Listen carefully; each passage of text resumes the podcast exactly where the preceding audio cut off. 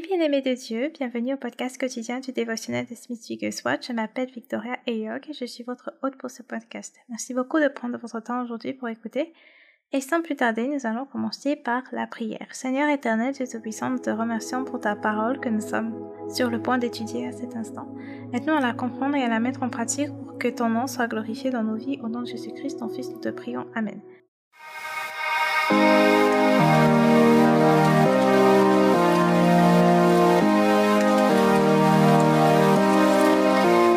Le titre de l'enseignement du jour, c'est Sanctifié par Dieu. Sanctifié par Dieu. Nous allons lire euh, Apocalypse chapitre 3 verset 20 et Colossiens chapitre 1 du verset 9 jusqu'au verset 23.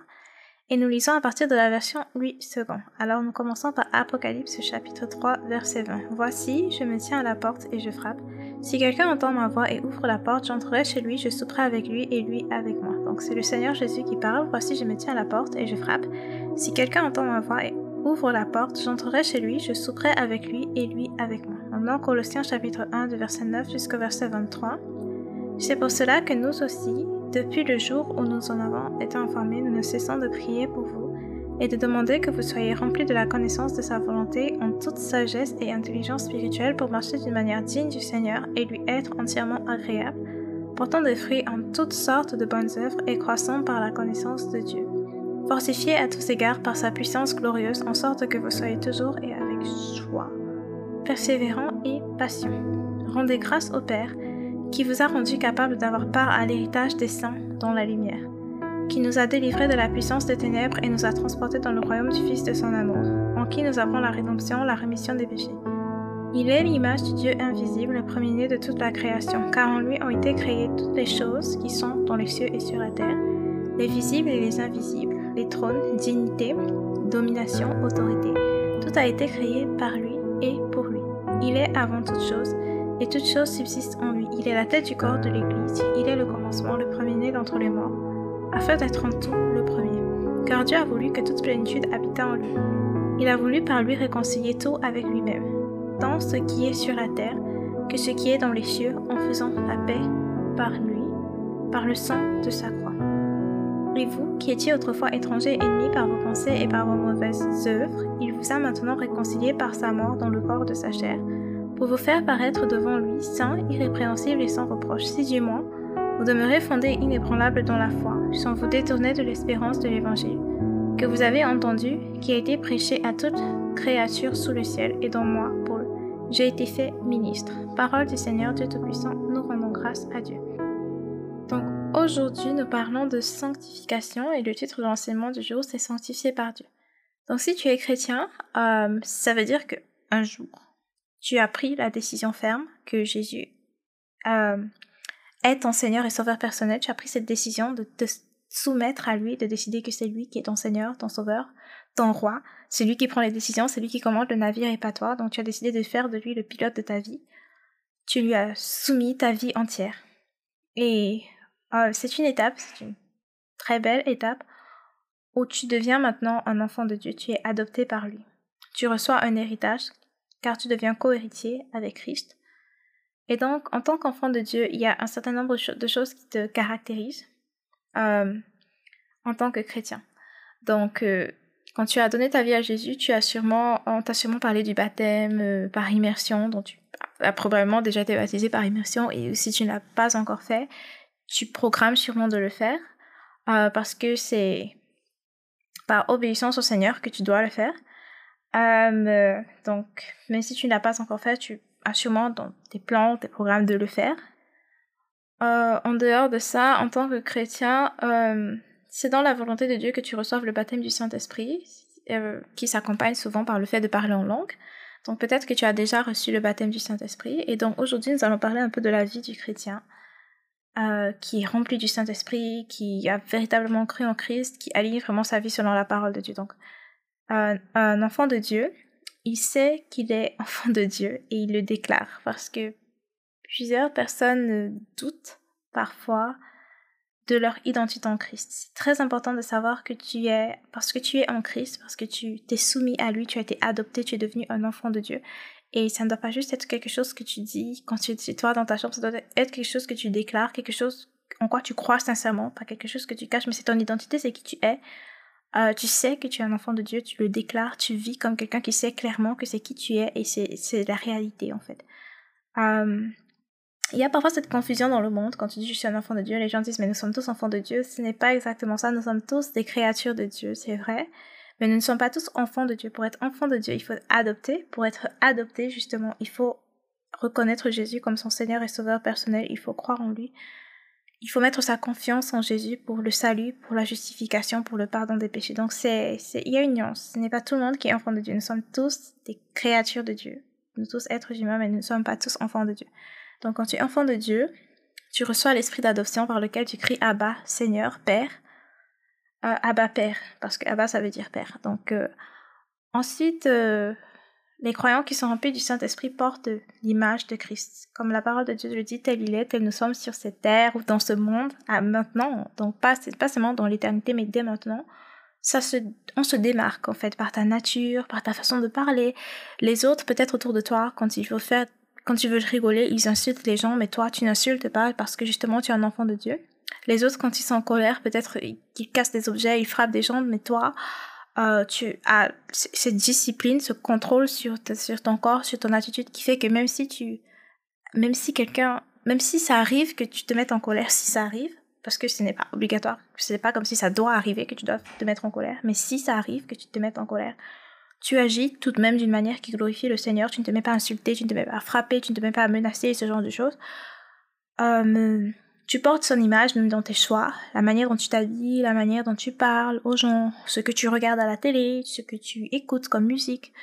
Euh, vraiment, tu, tu décides de te dire euh, qu'est-ce que Jésus ferait? Et si Jésus ne regarderait pas cette, émission immorale, impure, pourquoi est-ce que moi, en tant qu'enfant de Dieu, je regarderais une chose pareille, par exemple? Donc tu, tu portes son image dans ce que tu fais, dans ce que tu dis, dans comment tu agis. En dehors de cela, tu déclares et c'est fait. Donc il y a une certaine position d'autorité et je t'invite à lire Matthieu chapitre 16, verset 19. Ce que tu lis est lié. Ce que tu délies est délié. Donc s'il y a une situation dans la vie où quelqu'un est lié par le diable, par exemple, toi, en tant qu'enfant de Dieu, tu peux dire, je te libère au nom de Jésus-Christ. Tu peux chasser ce mauvais esprit.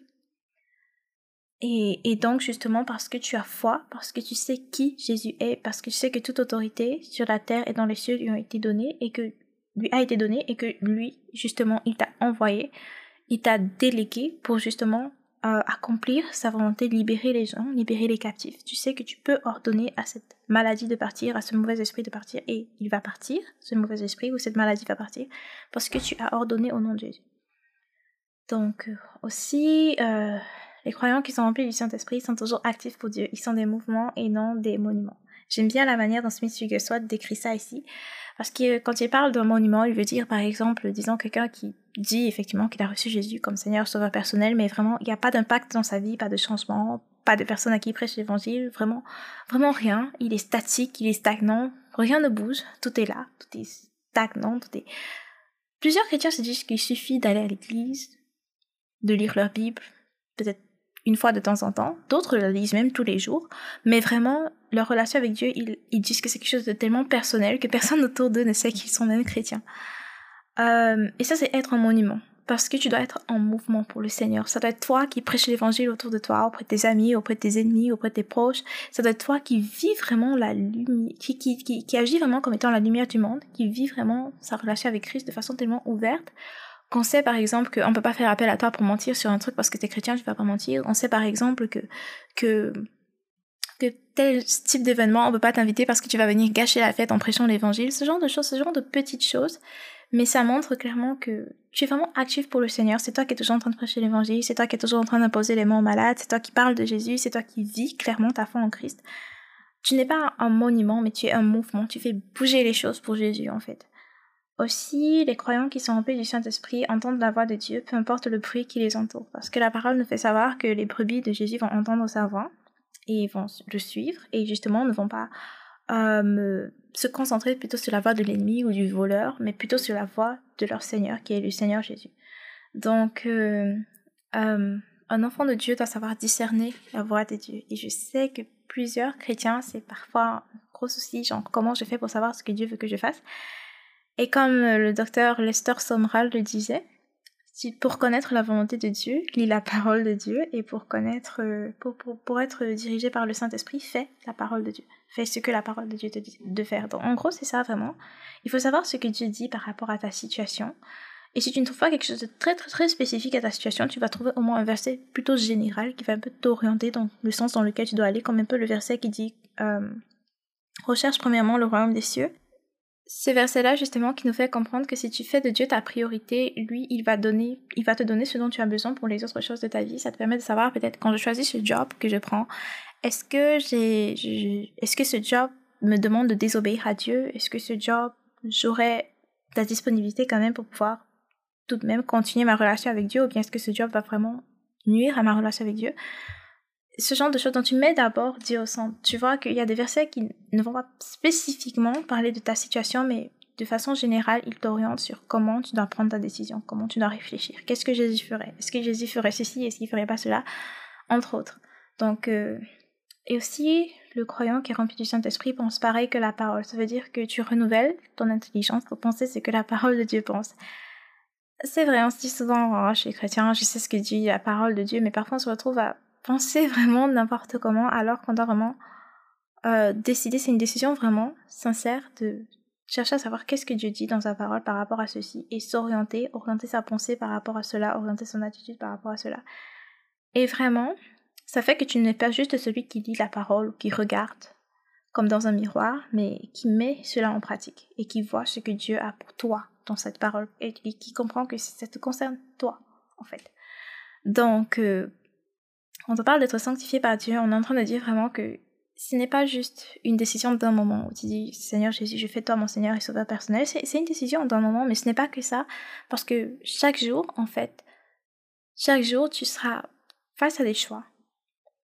Tu seras face à des choix, comme on l'a cité ici plus tôt. Parfois, les gens te demanderont de renier ton identité en Christ. Quel, quel sera ton choix? Est-ce que tu vas décider J'ai vraiment choisi de servir Jésus? Et je, n'ai pas honte de dire que je suis un enfant de Dieu ou bien est-ce que tu vas te taire? Est-ce que tu vas choisir de marcher selon la parole de Dieu ou marcher selon le monde? Parce que c'est aussi ça la sanctification, choisir de marcher selon la parole de Dieu et pas selon le monde. Est-ce que face aux situations, tu vas te cacher et avoir peur ou bien tu vas déclarer la parole de Dieu et croire? Est-ce que tu vas être un monument ou bien tu vas être un mouvement pour Christ? Est-ce que tu vas obéir à la voix du Seigneur, chercher à savoir ce qu'il dit dans sa parole, même si même si c'est différent de ce que tu voulais faire, est-ce que tu vas choisir de mettre Dieu en premier plan dans ta vie? Donc, c'est en gros ça dont on parlait aujourd'hui. Je vais donc clôturer avec la citation du jour. Vas-tu trembler comme quelqu'un qui hésite au bord d'une piscine, ou plongeras-tu dans l'omnipotence et découvriras-tu que les eaux ne sont pas aussi froides qu'on te l'a dit? Vas-tu trembler comme quelqu'un qui hésite au bord d'une piscine, ou plongeras-tu dans l'omnipotence et découvriras-tu que les eaux ne sont pas aussi froides qu'on te l'a dit Nous prions. Seigneur éternel, Dieu Tout-Puissant, nous te remercions pour ces enseignements, cet enseignement en particulier. Nous te remercions parce que tu nous appelles à marcher dans la sanctification, à marcher dans l'obéissance, à marcher dans la crainte de Dieu et à ne pas être des monuments mais des mouvements pour le Seigneur. Alors Seigneur, ouvre nos cœurs, aide-nous à nous ajuster par rapport à la parole que nous avons reçue aujourd'hui et à vivre une vie vraiment qui te glorifie. Pas juste écouter la parole, mais vraiment vivre une vie qui te glorifie pour que vraiment partout où nous soyons, que les gens sachent que Christ est roi et Christ est notre roi.